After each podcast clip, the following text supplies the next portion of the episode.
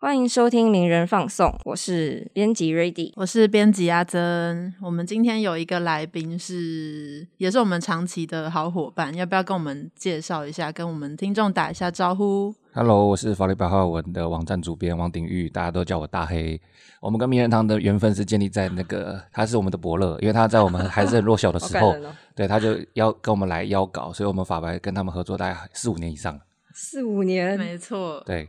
天哪！你开场就直接自己介绍，你还以为你是主持人？不，我这是作为一个来宾的义务啊，都要好好表现一下，让节目有有一点乐子。对。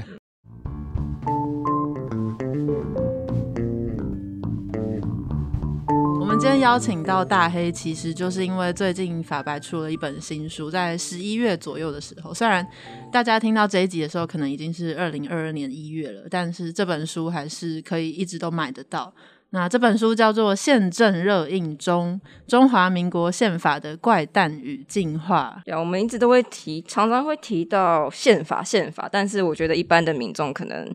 大部分对宪法还不是这么的了解。那想要问问看，大黑当初为什么会想要出这本书？好，刚刚讲到说，可能听众是一月才听到哈，但是这个宪法的议题哈是正在进行式，因为在明年的三月左右，这个。二零二一的报道，我们的立法院长哦，水牛先生哈，尤 尤喜坤哈，他就说他预告二零二二的三月呢，要把这个修宪提案从立法院送出去，交付全民公投。所以其实，在听的时候，你们应该我我猜了哈，我们在录音当下，我猜哈，应该可以感受到这个宪法议题卷卷袭来。那刚刚提到说为什么会出这本书，我其实 这个议题高大上了哈，但是其实出的东西非常的呃平易近人，因为我们有一天在跟联合文学的总编吃饭，然后他就请我们去吃饭，然后这个慰问一下说，哎，我们前一本书哈这个还不错，然后聊着聊之间呢就变鸿门宴了，哎，他说啊你们前面不错啦，要不要再出一本啊？你们出前一本书叫断交史啦，哦，台湾这个既然可以把断交的故事变成一本历史，那你们要再被出一本宪法史？嗯哦，然后就因为吃饭吃到一半了，总不可能把碗放下吧？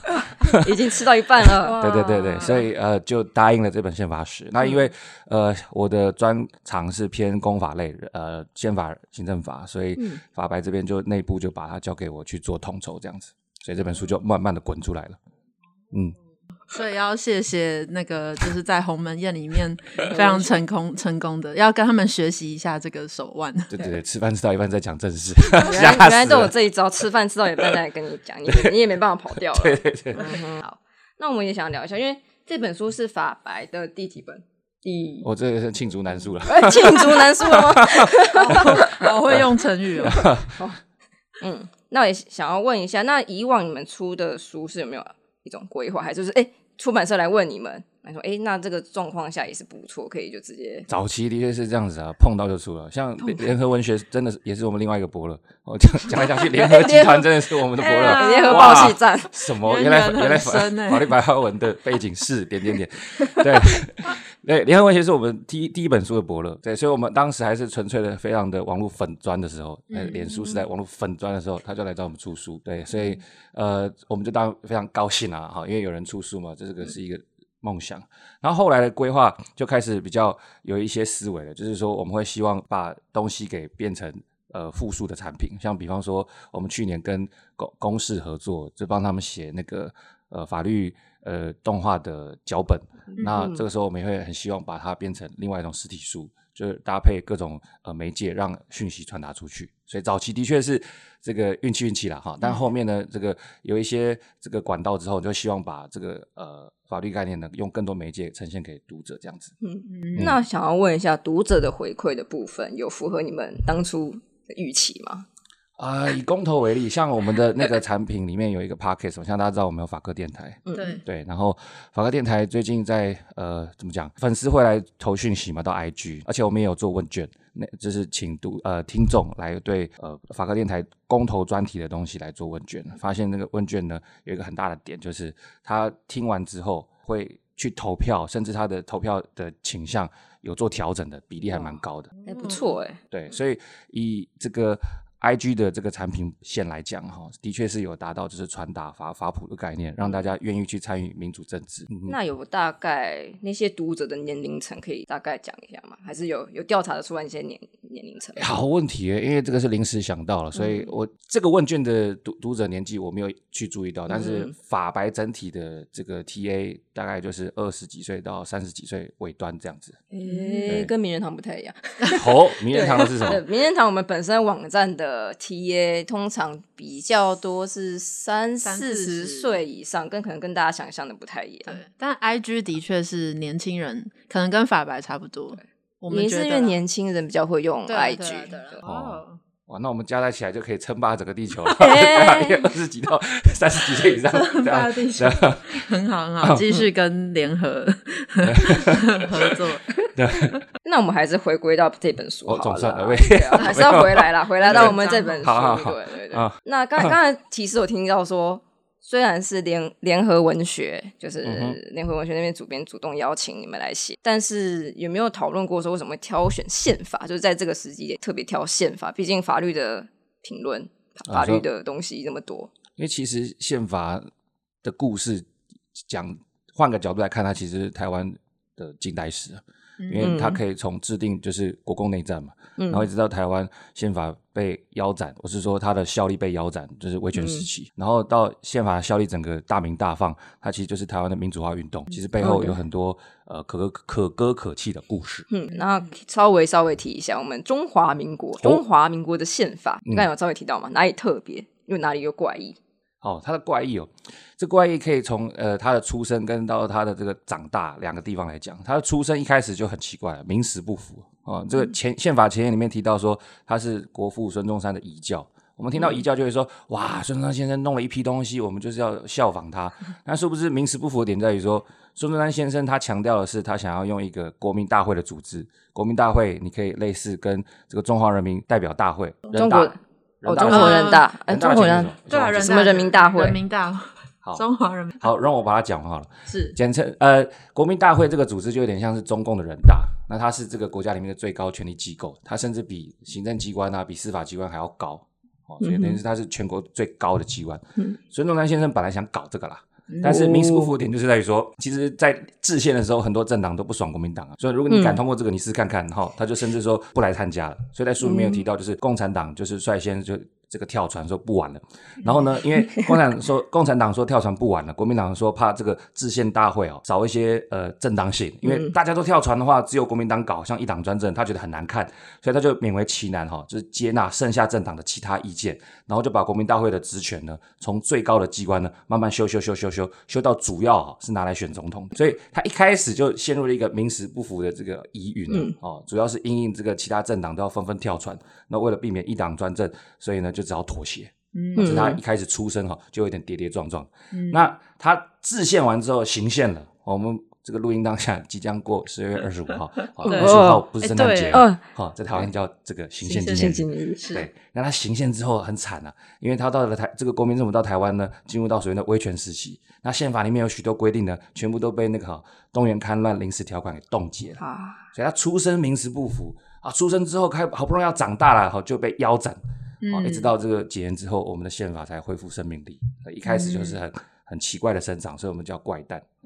对所以他其实就是讲的好像我们现在把它拟人化就对了。他其实从出生的时候就是非常坎坷。没错，身世很坎坷。那到了青少年时期呢？哦，青少年时期了，然后民主化运动就进来了嘛，哈，所以很多民主这个前辈呢就去冲撞体制。那比方说，像我们书中就提到呃，独台会运动啊，或者是废除新百新法一百条的这个背景，跟大家发布一下哈。这个独台会事件跟刑法一百条有什么可怕的？话说以前有个法律叫《惩治叛乱条例》啊，它里面就是不能够做一些哈违背政府的事情。所以，比方说你开读书会呢，呃，也是这个违背政府的事情，被当作叛乱的一种。嗯，好，那在一九九零年代呢，啊，有一个清大的学生呢，他在跟朋友们在学校里面读哈，这个有一个前辈叫史明，他写了一本叫做《台湾四百年史》嘛。啊，当大家读了这本书很快乐的时候，调查局就冲进来了，啊把他们抓走。所以这个组织叫独台会嘛，所以这个事件叫独台会事件。其余一群人在读书就被抓走，然后扣上叛乱的帽子。所以这件事情在解严后，而且是九零年代初期，大家非常愤怒，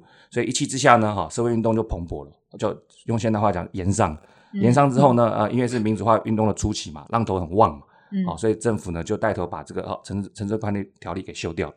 那另外一个呢，刑法一百条，刑法一百条也是一个恶法，因为它的这个罪非常的广泛，它里面写到这个呃颠覆政府着手施行。那着手施行什么意思？它解释很宽呐，你只要摸到边，就算是着手施行了。所以像我们现在在录音，好在骂政府的坏话，也算是着手施行了，很可怕啊，抖起来。天哪！对，所以那个年代哈，这个恶法呢，就很容易哈让人家就中招。所以呢，在当时呢，这个在刚才的《城治判断条例》修正之后，哦，有一群台大教授就发起就是要废除刑法一百条的运动。所以趁着前面的废除《城治判断条例》的浪头。后面呢，也把刑法一百条呢做了修正。那到了现在啊，大家可能觉得刑法一百条已经不见了，不是，它现在还活着，只是变得比较严格，而且它有一个正式的名称叫内乱罪啊。以前的内乱罪很容易构成，那现在就修得比较严格。修改修改的严格呢，它的条件就从着手施行很宽的解释，修改成就是你要用强暴或胁迫其他方式啊。这个强暴是指物理上的那种暴力行为，必须达到那个程度哦，否则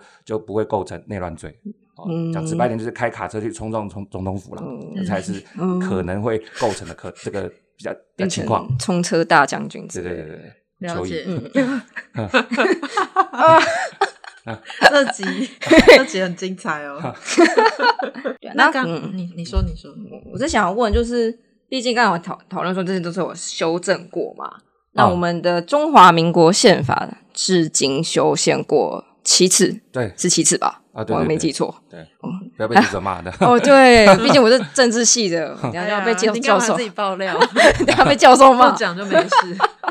对，那我想要问大黑，就是你在整个这算是你的专业嘛？在七次宪改中，哪一次的宪改觉得是对台湾，就是现今台湾社会是最有影响的？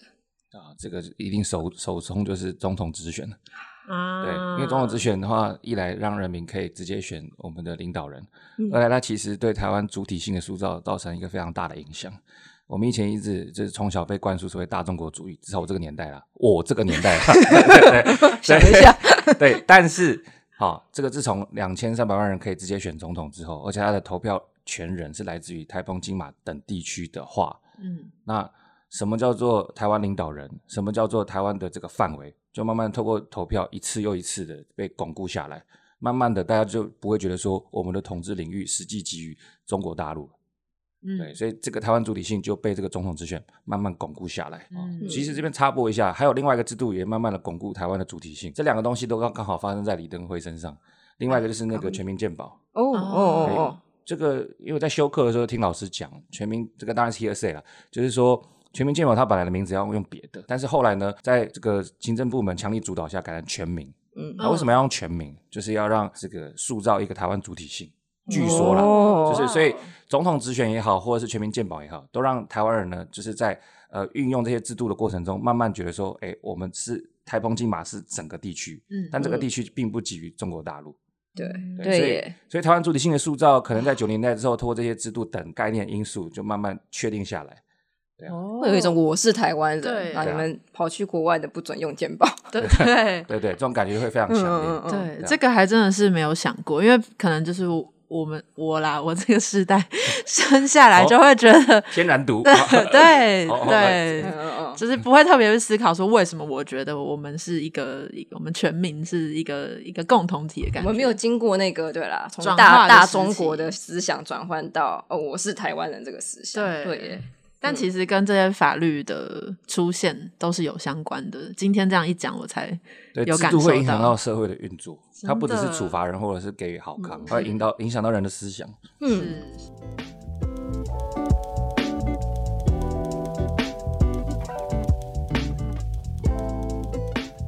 那其实这本书有分成大概四个部分嘛，就是刚刚其实前面有提到，包括它的起源是非常坎坷的，然后到后来是第二个 part 是压抑的部分，然后到了后来刚刚有提到刑法一百条等等的，是第三 part 有提到的开展这个部分，运动，没错没错。那接下来呢，到了我们现在现在的中华民国这个部分的宪法有什么样的改变，或者是在书中有什么特特别可以跟我们提到的吗？像呃民主化运动，应该说解严之后，我们的宪法全都回来了哈，所以大家对于人权的事件就会越来越关心。所以到了我们以大家最近期最熟知的，像七百四十八号解释，就是用宪法的平等权去要求国家给同志也有婚姻制度。嗯，所以这就是一个象征呢，象征就是当我们宪法回来了，当我们人权可以使用，那这些东西都是人民的武器，可以去跟国家请求这个正确的对待。嗯嗯，所以民主这个第四章呢，就介绍了四个啊、呃在我们呃两千年之后比较典型的案例，像是比方说呃，当之前 SARS 这个和平医院把人关起来，有没有影响到我们人身自由？嗯又或者是说，呃，七四八的运动对台湾带来什么样的影响？然后又或者是我们在这个呃网络时代，社群媒体很泛滥，那政治人物的媒体，呃，政治人物的账号是不是也可以被禁掉？有没有侵害到言论自由？我们就在这个呃民主化运动的浪头上跟各位介绍它的发展。那想要问一个比较大的、根本的抽象的问题，就是、哦因为像刚刚其实有提到说，像就是鉴宝啊，它的、嗯譬如说它名称怎么取，其实是会影响到整个我们的人民如何思考这个这个国家之类的。默默的影响。对，默默的影响。然后，如果大家不特别，譬如说没有听这一集 podcast，可能就 不会意识到这件事情。那可能像是现在生活在台湾或中华民国的年轻人，可能也觉得对于对于民主啊这件事情等等，是觉得很习以为常。那你觉得你要怎么，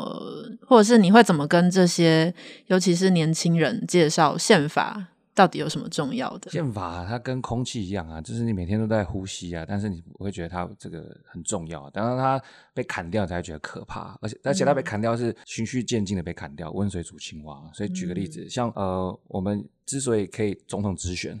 那是因为很多民主前辈去冲撞这个威权体制，那几年之后，那个李登辉政府才把这个东西修掉嘛。嗯所以他必须很努力去维持，才能够维持一个很稀松平常的状态。其次，其实最近也有发生一些温水煮青蛙的事件，跟大家这个补充一下。嗯哦，好像这个法律白话文常常在骂国民党哦，这个 我们都被叫是法法律绿绿色的绿。嗯对，所以今天就来讲个蔡这个蔡英文的事情好了。好，太赞了。啊，喂，哦，话说哈，这个民进党初选制度不是改了吗？嗯啊嗯这边用简略的版本来讲的话，就是党主席可以征召。嗯那嗯党主席可以征召的话，其中有好几个呃选项。那我先讲其中一个代表性的就好，就是现任的县市首长在连任的时候，他是可以不用经过党内初选的，他可以直接由这个蔡英文主席去征召。那这样的事情呢，它的初衷是在于说，诶，他可以方便哈、这个选务运作进行，反正他已经是现任的嘛，啊，那我们方便选务运作进行，大家赶快就战斗位置，赶快冲这个后面的选举，听起来很美好，但这个美好可能是表现在他们党的内部啊，嗯对整体的国家运作不检讨。为什么？先讲结论。我们的民主机制最重要的东西就是讲究新陈代谢，讲究这个责任政治。所以一旦县市首长现任的，他可以无条件就去参与所谓的出这个下一次的呃连任。那么他如果前任做不好，比方说韩前市长，嗯，好这样的情况之下呢，他就会无条件给他做一个连任的参选啊。那为什么不能够在第一次任任期结束之后出来接受民意的洗礼，接受初选？然后他如果真的做很好，我们当然会让他这个继续这个连任嘛，就参与连任的选举。那如果第一任做不好，是不是就可以让他透过这个初选的机制，让他败阵下来，不要再呃选下去？所以党主席征召这个制度，其实对民意政呃民主政治的所谓的责任政治这一块，它其实是有冲击的。而且讲一个更广的，我们可以讲说是让权力分立呢受到破坏啊。你想说怎么讲那么严重？权力分立，我们一般想到是行政跟立法的互动，对不对？那先讲结论哦。党主席征召这样的制度呢，可能会让立法部门呢慢慢臣服于行政。为什么？你要想，先市首长哈、通常是谁来参选？可能就是呃一些呃府院推下来的人物，嗯又或者是说啊、一些立法委员当得非常好，有名望，然后跑来当这个呃县市长的参选人。嗯所以一旦我们在这个时候知道县市首长可能是由蔡英文去征召，那么立法委员呢，他是不是在某种程度上就会受到征召这个制度的这个引诱，然后慢慢臣服于这个征召制度，就会说我会必须揣摩蔡英文的上意。嗯嗯所以，当立法委员开始慢慢揣摩行政方蔡英文等人的这个上意的时候呢，那行政这一方在监督上力道是不是就可能会减缓，多多少少？嗯。所以久而久之，这个运制度运作顺畅之后，府方因为现在是总统必定会当主席嘛，嗯那这时候主席的征召权很大，那默默的影响到立法方的运作，那立法方慢慢臣服于行政，那我们所期待的这个行政跟立法的这个权力分立就会慢慢的消失，就融合在一起了。对，嗯所以党主席征召这个制度，我觉得是温水煮青蛙了。一方面责任政治受到影响，因为我们没办法让他接受民意的洗礼；二来未来的行政跟立法可能会慢慢的融为一体，这个互相监督的这个机制也会慢慢消失。嗯当然这是一个比较悲观的预测了，嗯但是点出来嘛，让大家一起来思考。是。对耶，嗯。这个也是我们没有想到的部分。是，就是非常，如果你可能平常不是特别会去仔细研究，或甚至你就只是看到之后，也不一定会直接联想到，其实它背后有这样子的一个可能性，所以嗯大家真的要要要注重我们真的多多去宪法看。看法白的网站，对真啦的对啦，去看这本书。不，然会变成法盲哦。那讲到就是刚才讲到这个部分，我个人啊，我个人自己私心有一想问的东西，就是也是刚才第四个部分，书中第四个部分提到的转型正义。哦，对，转型正义，因为嗯。我本身还蛮多认识蛮多朋友在助长会，促促转会的，嗯。反正但是因为我觉得在整个过程，因为促转会它的这个这个组织的存在，当然是在蔡英文总统的促成下，他们上来兑现他的政见嘛，嗯然后所所创立的。但随着像是前阵子的一些争议，要想争议嘛，包括他们主委那个主委的部分，我就觉得算了。那可是到目之前黄国书的那个案子，就会让人去想说，那转型正义是真的有转到吗？哇，这个问题真的是 太大了大灾问，有转到吗？有转到吗 我？觉得 连助长会的主委来回答都很困难。呃，我觉得有一个指标啦，就是除了把挖掘真相之外，有没有对真相做一个适度的诠释？而且这个诠释不是由国家上对下来诠释，是透过一个呃尽可能让全民来参参与一个审议的机制。这样讲有点抽象啊。具体讲，我们现在呃这个处长会他用了很多资源去做呃真相的曝光，所以比方说他加了很多电子资料库。里面，比方说像军事审判的判决，他都全文上网，这非常方便对于研究者来讲。但是真相摆在那边其实是没有用的啊、就好比你图书馆买那么多书，嗯没有人去看，或者是没有人去分析、去介绍，那也是空的。所以诠释它，而且是要让大家经过一个一番诠释，然后去得到一个共识。这一块可能是处长会未来要继续努力的方向，但是我们不得不说，这是非常困难的。以嗯实以国外实践的例子来讲，像南非，我们都知道，它在这个黑白对立之后，它有很多的这个呃和解措施。他们的机制就是架设委员会的机制，然后鼓励呢这些过去做错事的人呢出来做这个算是类似自白。然后自白之后呢，它有设置一些法律效果。如果自白的话呢，我们就做一个和解的动作，未来你的责任我们就不去追究。所以它是全国性的啊，用法律机制去撑起这样的动作，甚至它也多次的开启，因为那个时候的年代，九零年代是电视为主嘛，媒体是电视为主，所以他们会在电视上不断的去做这种和解性的电视节目。所以还是回到我刚才讲的那个简单的 SOP，除了挖掘真相之外，你怎么去诠释它，然后透过诠释呢去找到共识。我觉得诠释与共识是未来处长会要去努力的。所以你可以看看回到台湾，我们有多少机制可以让大家一起去讨论转转型正义的状况，然后又有多少机制可以让我们去找到共识？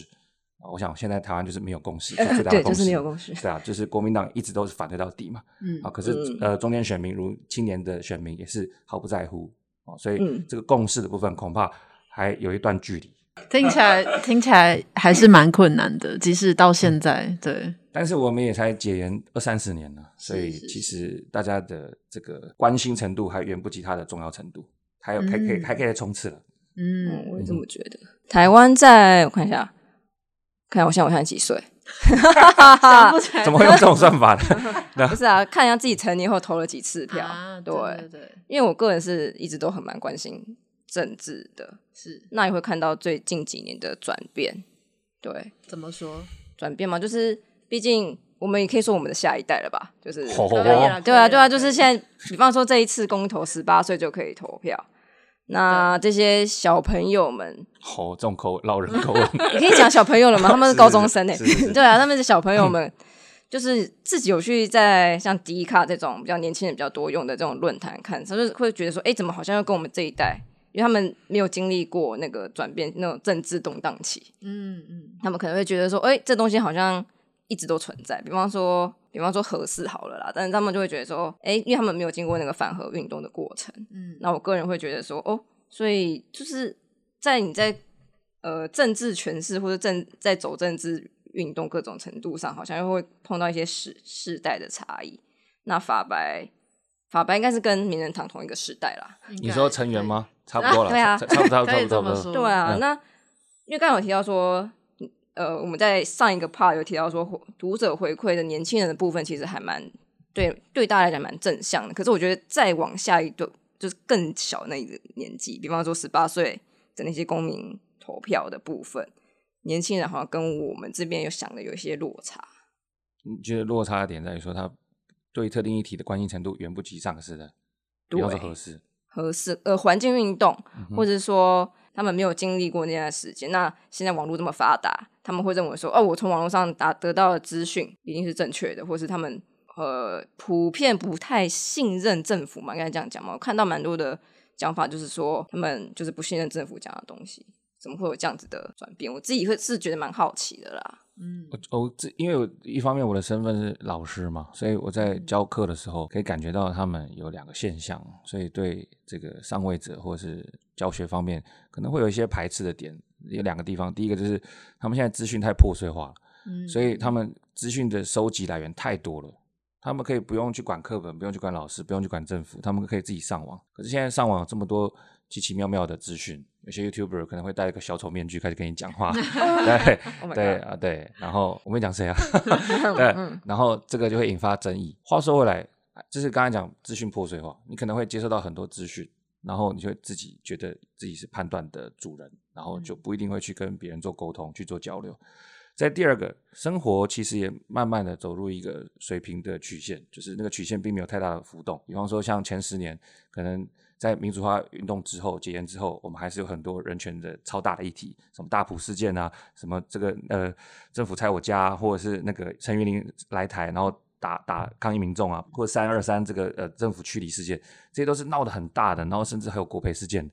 但是到了这几年，重大的人权事件并没有太发生太多。嗯当然嗯，那个台南铁路东移事件也算是人权事件，但是嗯我是说频率，嗯并没有像过去十年来这么多。所以现在的呃，我们说十几岁、二十几岁的年轻人，他是活在一个比较成平的时代，所以资讯破碎化，他觉得、嗯、我懂很多了。二来他的生活非常的平稳，那他自然就不会有动力去关心其他的东西。嗯等于是他被呃麻麻醉的很好，他觉得我过得不错。嗯对对，那这个可以扣到另外的主题，就是你刚才讲到资讯非常破碎化。嗯哼，那你们书中有提到说那个假讯息嗯哼，部分，对，因为现在假讯息真的太多，我觉得好像要去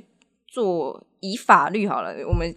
讲到用法律去作为一种控呃监控监督的手段，好像有点困难。假讯息它对我们的影响，大家一定要先了解，不是说它假我们就一定要管啊，它可以让它讲啊。所以有些人会说言论市场嘛，就好比说呃言论就好比一罐饮料，如果有够难喝，那它就会被市场淘汰嘛。但事情不是这样子的，言论有时候半真半假，它会深入到我们的脑髓，那就影响到我们的投票。那投票如果一旦这个错误的投票多了，那我们就可能选出一个就是错误的候选人，那错误的候选人带来错误的政策以及错误的发展，那台湾就沉沦下去。所以我们管我们对虚假信息会关心，不是因为他讲错话，没有这么简单，是他对整个社会的运作会向下沉沦。嗯啊，是好比这个二零一八年最常见的假新闻在中南部，这个不是地区偏见哦，而是因为他挂的布条，主要在那个地区，他挂的是民进党政府让我绝子绝孙，好不让长辈抱孙子，那个嗯布条就挂在那边嘛。这个布条一定是假的啊、因为同性恋者他的性倾向本来就不会去跟别人生小孩啊，除非做试管婴儿啊。哦，所以他本来在性倾向之下，他就不会生小孩，那又关民进党政府什么事情呢？所以这个讯息呢，就会让哈这个很多人觉得说同婚是不好的东西。嗯那这个虚假讯息呢，就表现在当年的公投结果上面嘛。所以你可以发现到虚假讯息对民主政治的影响。那话说回来，法律对于这个嗯现象，我们该怎么去应应呢？也就是说，我们可以用很多的法律效果哈、哦，当做工具去研堵这样的东西来泛滥。所以讲个大家最容易理解的，我们要处罚他吗？所以处罚的规定其实哦已经太多了，在台湾有太多处罚的规定了，刑法也好，或大家可能比较陌生的社会秩序维护法也好，有太多处罚这个言论讲错话的人。但是却忽略掉网络时代讲错话处罚没有用，因为话已经在网络上了。所以如何影响啊？如何降低那个言论的影响力、散布程度，也许才是法律更关心的。所以这时候我们才会进一步关心说，法律是不是要去要求平台业者降低或者是这个延缓言论在平台上扩散的速度？所以也才会有讨论到下架啊，或者是标示义务啊，或者是这个代理人法案啊等等这样的状况。所以总而言之，虚假讯息对民主制度是有影响的。那我们法律不只能只关心它的处罚，因为这没有用。我们应该要去影响，要去关心这个虚假讯息在网络上散布的程度，如何去延缓这件事情。但最后也是要有一个隐忧的，谁去决定哪个言论是假的，然后谁要去决定把它下架。我想这个是我们接下来要去共同讨论的。今天什么都很难，好。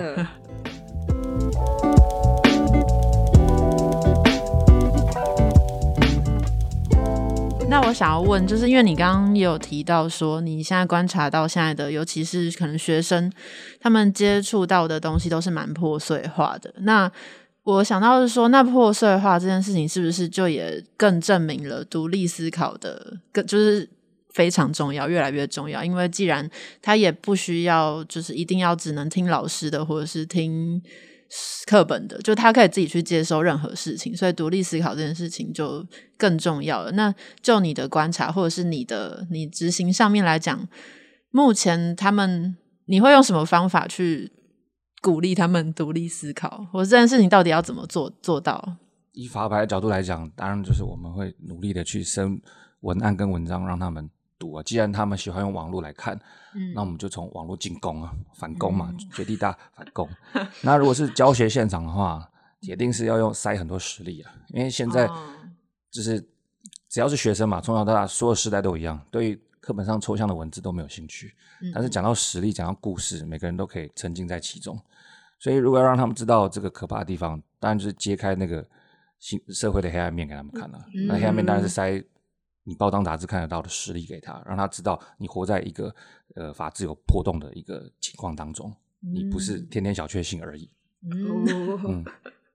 就是把就是社会上发生的各种残酷的事情告诉他们，让他们知道这个世界有多现实。这样子，对，当然不是塞社会事件而已，就是 不是塞社会新闻啊，不是什么烧杀掳掠那种，是塞就是呃制度上出问题的地方给他看。嗯嗯，那我们扣回来讲，就是你说你说实力嘛。很多跟跟学姐讲很多事，那但会提到我们来提一下视线案哈，因为现在视线案这么多，想问大黑在近几年最有感或者最有印象是哪几个案子？我觉得最有感跟最有影响大概各一个，最有感当然是四至七四八同婚案那个，因为法白在这个地方着力还蛮深的，这个不是自夸哈，而是说我们参与过后有实际的这个感想，像比方说在二零一七年的时候。这个呃，二零一六还是二零七啊？先忘记年份了，抱歉。嗯嗯嗯。反正那个时候反同团体说一些看法，然后我们内部就觉得非常的愤怒啊，然后就决定买半版广告。可是买，对你们有印象吗？好，没关系，我先讲。好难过，难过，太久了。没关系，反正那时候就要买半版广告，可是我们就爸爸又不是郭台铭，所以就只好使用这个新的绝招，就募资。嗯。那募资的话，那个我们站长他们在，他们好那个时候在从。花莲回台北的路上，然后火车还没开完到站的时候，那个募资就已经挤满了，而且而且还持续往上冲，那个火箭爆发力很强，所以后来就紧急把账关掉。我我想起来了，对对对，所以那个募资钱拿到手之后呢，呃，我们就绕跑了吗？不是，我们就拿去买半版广告了。嗯，对，四大报就买了三大报，哪一报没买就不讲了。